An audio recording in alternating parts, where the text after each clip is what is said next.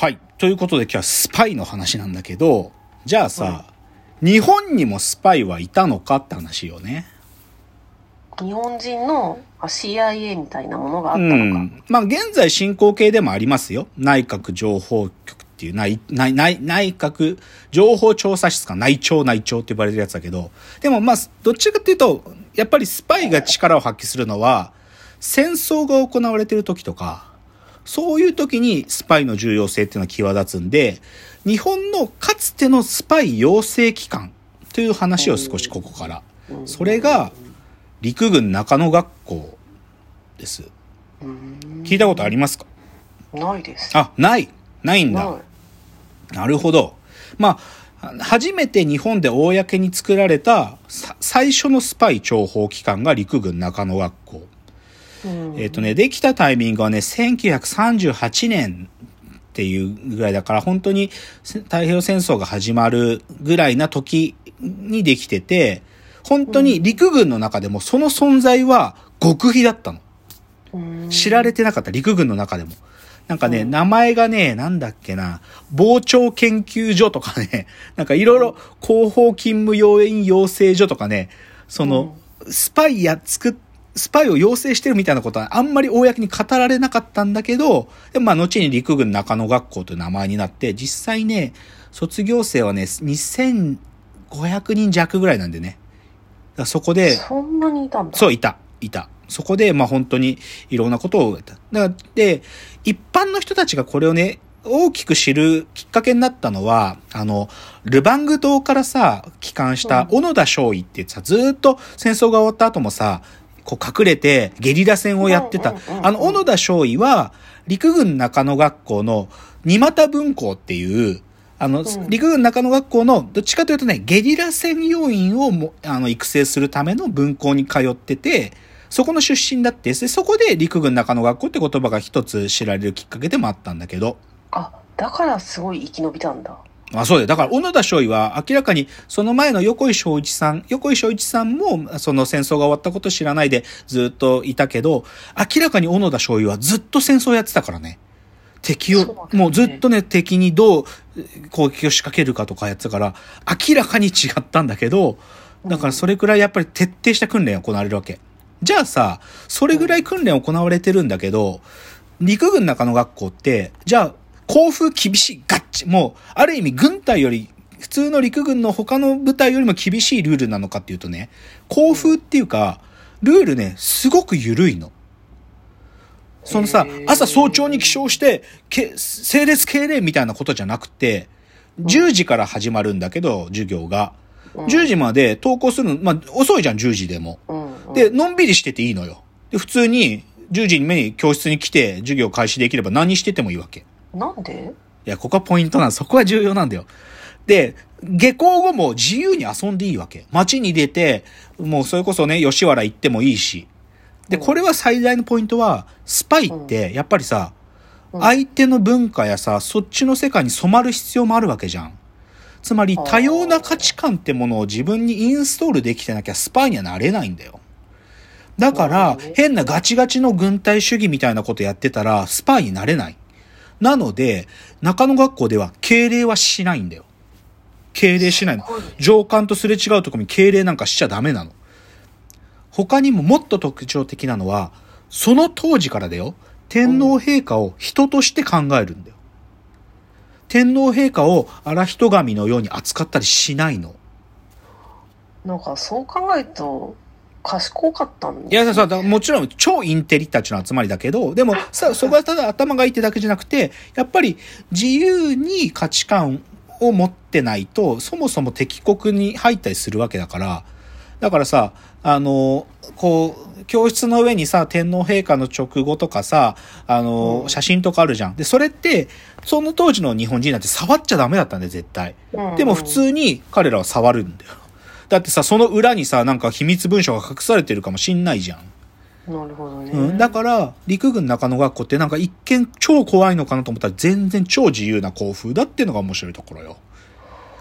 で、僕はね、でも一番最初にこの存在を知ったのは、僕はね、あの、小野田さんの話じゃなくて、僕はね、映画で知ったんです。うん、で、それが、1966年の映画で、その名も陸軍中野学校という映画があったんですよ。これね、もう、もう人気で、た何回も作られるんだけど、主役を市川雷蔵がやってたのね。うん、で、これがさ、僕もこれ一番最初に見た時にショック受けたのが、まあ、陸軍中野学校っていう映画は、その本当に陸軍中野学校っていうのができるって時の話なんだけど、そのね、草薙中佐っていう人がいて、その人が、その新しく諜報機関作るぞっつって、そのね、あのー市川雷蔵が東京帝大を出た陸軍少尉なのね。で、そ、それでね、最初のその適正検査をするシーンが痺れるんだけどさ、そのね、その草薙中佐っていうのに呼ばれて、失礼しますって入るわけ。で、それで、お前をね、いろいろ最初質問してるんだけど、いきなしこうね、机の上にバーって地図広げるわけ。で、地図広げて、チモール島はどこにあるって聞くわけ。で、それで市川雷蔵が地図見ると、ここ、この地図にはチモール島は書いてありませんとか言うわけよ。で、それでその次に、地図の下、机の上には何と何があったって聞くわけ。うん、そう。だから地図を広げる前の、つその地図の下には机の上に何が置いてあったっていうわけ。そうすると市川雷蔵が、軍棒、カバン、万年筆、湯飲み茶碗、タバコとか言うわけ。で、で、タバコは何だって聞かれると、うーん、チェリーです。マッチ、灰皿とか言って、で、灰皿の中には？とか言って、吸い殻が2本ありましたとか言って、要は、そういう観察力その、いろんなことに観察力が向いてなきゃいけないってことをそういう風にテストしたんだっていうわけよ。まあこれ事実かわからないよ。でもさ、その後にもいろいろ質問するんだよ。じゃあ次にいくつかの質問をするからまとめて答えろとか言って、一晩にどれくらいのお金を扱えるか、キリスト教と仏教の違いを5つ、共産主義の長所と短所は何か、とか言って今この場で腹を切れるかとか言って、5つぐらい質問して、それを一気に答えるみたいなこともやるわけ。つまり記憶力とか、そういうこともちゃんと装備されてるかってことをそういうふうに問いかけるんだっていうわけ。えで、今この場で腹を切れるかってどういうこと？いや、だから、それでも質問よ。でも、その別に答えが重要ってわけじゃなくて、まあ、その、いろんな、いろんなこと、文脈の質問が一気にワッと来ても、それをちゃんと情報処理できるかっていうね。あの、テストなんだよね。でさ、まあ、だから僕さ、子供の頃にこれ見て、うわ、すっげえと思ったんだよね。僕そういうなんか記憶とか、まあ、なんていうか人並み以上には自信あるけど、でもここまでは無理な、無理だなと思ってね。でも、これ久しぶりに思い出したこと、タイミングがあって、それがね、あのね、あの、ジョーカーゲームっていう作品があるんですよ。うん。あの、柳浩二さんっていう方の、まあ、もともとはミステリーの小説なんだけど、この陸軍中野学校をある意味モデルにして作られた、その当時の日本の諜報機関についてとか、そのスパイ小説なんだけど、まあ、うん D 機関って言うんだけど、D 機関っていう、まあ D 機関シリーズとか言って、これのね、あの映画版があって、これ亀梨くんが主役なんだけど、でう、ん亀梨くんが実はこの D 機関に所属する時のテストが、この陸軍中野学校のこのシーンを完全にオマージュしてるの。うん同じように地図広げて、この中に何々島はどこだとか聞かれたりとか、じゃあ地図の下に何があるかとか、そういうのを亀梨くんがやってたりするわけ。でもね、この映画はあんまり僕は出来は良くなかったと思うんだけど、うんもっといいのはね、このジョ、まあ、映画はね、2015年の作品なんだけど、2016年にアニメシリーズができてね、ジョーカーゲームの。これはすげえよくできてんのよ。もうね、めちゃくちゃ面白い。このアニメ版のジョーカーゲームは。ネットフリックスとアマゾンプライムで見れるんだけど、あ、そうなんだ。あのね、うんどっちかというと。ね、あのね、絵が超綺麗で、あの、この D 機関に所属してるメンバーはね、いろんな過酷な訓練を受け、うんあの、通過してきた8人だけなのね。8名。で、その8名の精鋭が世界中でスパイ活動してくんだけど、その8人が超かっこいいのよ。うんだから、このジョーカーゲーム、アニメジョーカーゲームはね、どっちかというとね、不女子の皆様もね、非常に燃えてですね、そういうインテリで、スマートでかっこいい男の子たちが世界中を暗躍するのね。しかも絶対に心を乱さない。すごいんですよ。このアニメジョーカーゲームは面白いよ。あのね、全部で十何話あるけど、1話オムニバスで話が終わるから、わかりやすい。1話ずつ見ても面白い。あ、スパイってこういう風なやつらなんだみたいなのがよくわかります。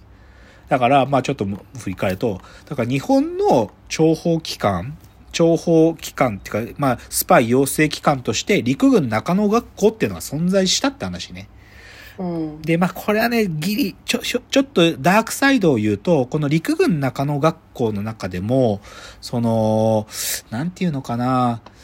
こう、化学兵器とかを作ってた機関っていうのもあって、あうん、まあ戦争のにおけるちょっとダークサイド、そっちをこの陸軍中野学校っていうのの、まあちょっと派生でそういう組織もあったりしたんで、どちらかというと歴史の暗部としてはどうしても扱われがちなんだが、ただ、でもし覚えておくべきは、なんかそのやっぱり価値観が自由だってとこがポイントだと思うんだよね。うんスパイってすごく何かに染まらなきゃいけないのかと思いきや、もっとフラットな中立な価値観をそもそも持ってるやつじゃない限りは、スパイになれないっつうのがポイントだよ。あれやりたいっていう人は入れないんだ。そうそうそうそうそう。で、じゃあちょっと今日ここからはですね、今日は、CIA の話をとにかく入り込みたいんだよ。で、はっきりと言おう。ひょっとすると僕はこの今日話をすることで命を CIA に狙われるかもしれません。別にその嘘は嘘なんだけど、でも、どっちかというと、CIA という組織が、かなりえげつないことをやってるんだってことは、もう言っちゃえば、明らかになってる情報であるので、その CIA がここまでやってんのかってことを、ちょっとご紹介したいなと思います。うわ、怖っ。はい。では次のチャプターです。